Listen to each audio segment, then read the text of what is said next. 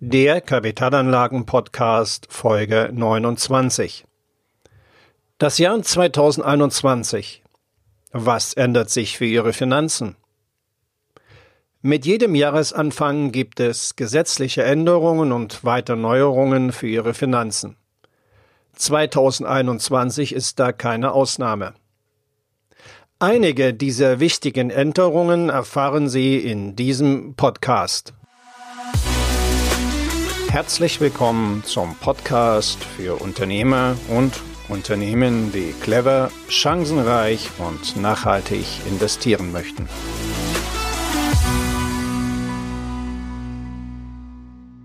Zunächst, die Corona-Pandemie wird zweifellos auch im Jahr 2021 noch das bestimmende Thema bleiben.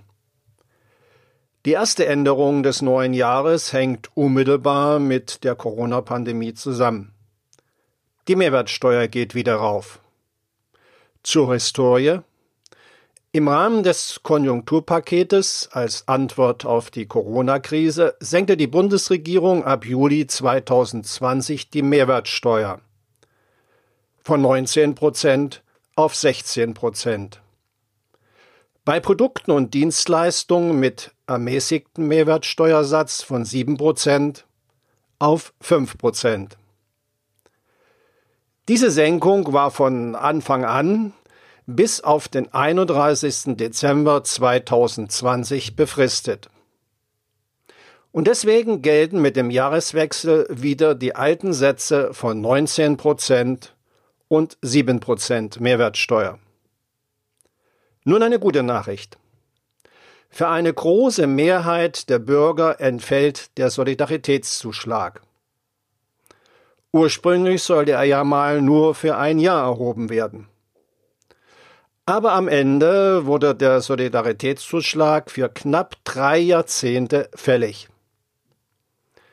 Ergänzend zur Einkommenssteuer oder der Körperschaftssteuer.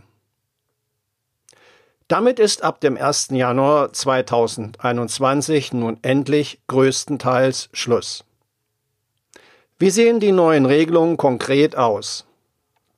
Konkret bis zu 73.000 Euro Jahresbruttoeinkommen bei Alleinstehenden oder 151.000 Euro Jahresbruttoeinkommen bei Paaren entfällt der sogenannte Soli vollständig.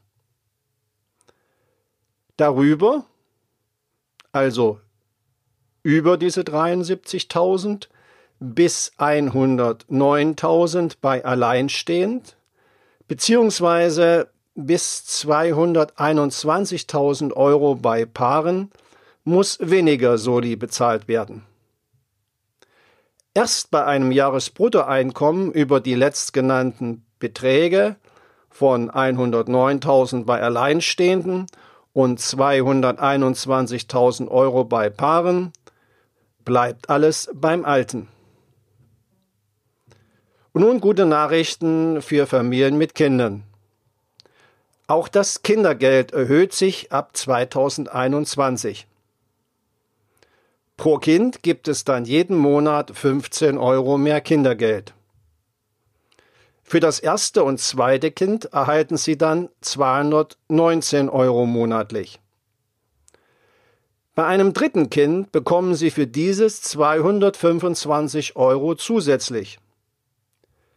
Für vier oder mehr Kinder bekommen jeweils nochmal 250 Euro hinzu.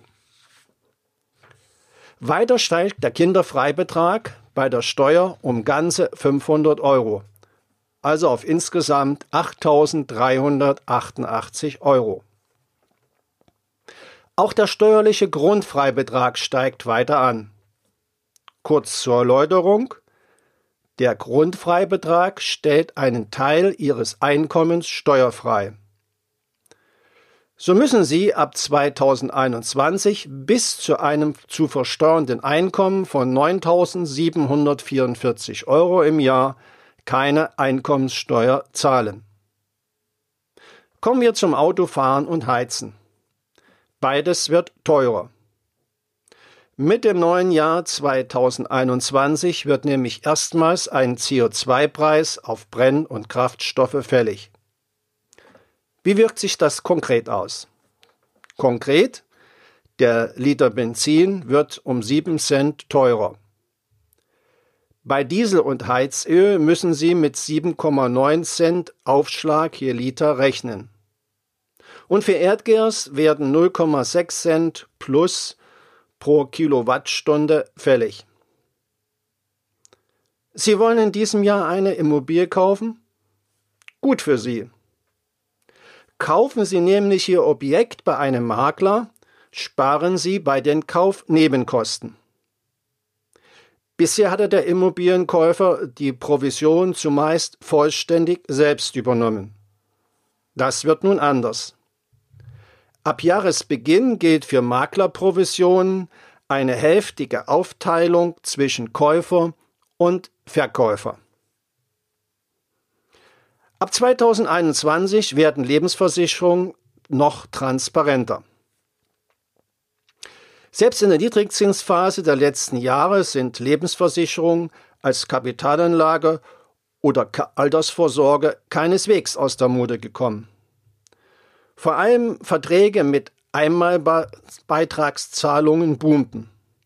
Daran wird sich wahrscheinlich auch so schnell nichts ändern. Warum? Nun, einige Lebensversicherer haben sich nämlich zu Vermögensverwaltungen der Kundengelder entwickelt. Dazu bieten sie unterschiedliche Garantie- und Chancenmodelle an. Durch verstärkte Investments in Infrastrukturen verschiedener Länder, in erneuerbare Energien und Aktien werden attraktive Renditen erzielt. Lebensversicherer machen auch künftig Sinn in der betrieblichen Altersversorgung. Sie machen Sinn bei der Gestaltung der Erbschafts- und Schenkungssteuer und sie machen Sinn als Versicherungsmantel bei Investmentlösungen. Allerdings bei der Angabe der Kosten der Verträge hatten Versicherer bisher ziemlichen Spielraum. Und das ändert sich ab 2021.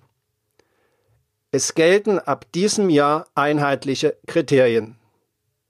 Dadurch haben Sie es leichter, unterschiedliche Angebote zu vergleichen oder Sie lassen das einen Fachmann machen. Eine weitere Neuerung der Krankenkassenwechsel wird einfacher. Allerdings wird der Krankenkassenbeitrag auch teurer. Überall.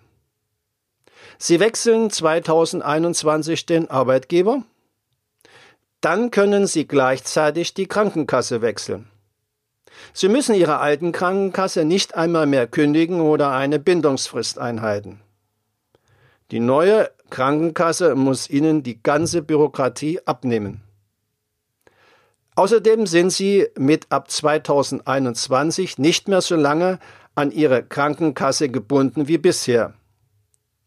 Die Bindungsfrist wurde verkürzt. Statt bisher 18 Monate Bindungsfrist gilt nun eine verkürzte. Die neue Bindungsfrist beträgt nur 12 Monate. Was wird nun aber teurer bei der gesetzlichen Krankenkasse? Teurer wird der Zusatzbeitrag. Dieser wird Corona-bedingt überall steigen. Wie hoch wird er steigen? Im Schnitt wird dieser Zusatzbeitrag um 0,2 Prozent auf 1,3 Prozent angehoben. Wenn Sie bei den wichtigen Fragen zu Kapitalanlagen mit einem unabhängigen Profi zusammenarbeiten möchten, dann kontaktieren Sie mich einfach per Mail über meine Website www.wirtschaftsberatung-smolinski.de. Den Link dazu finden Sie auch in den Shownotes. Danke.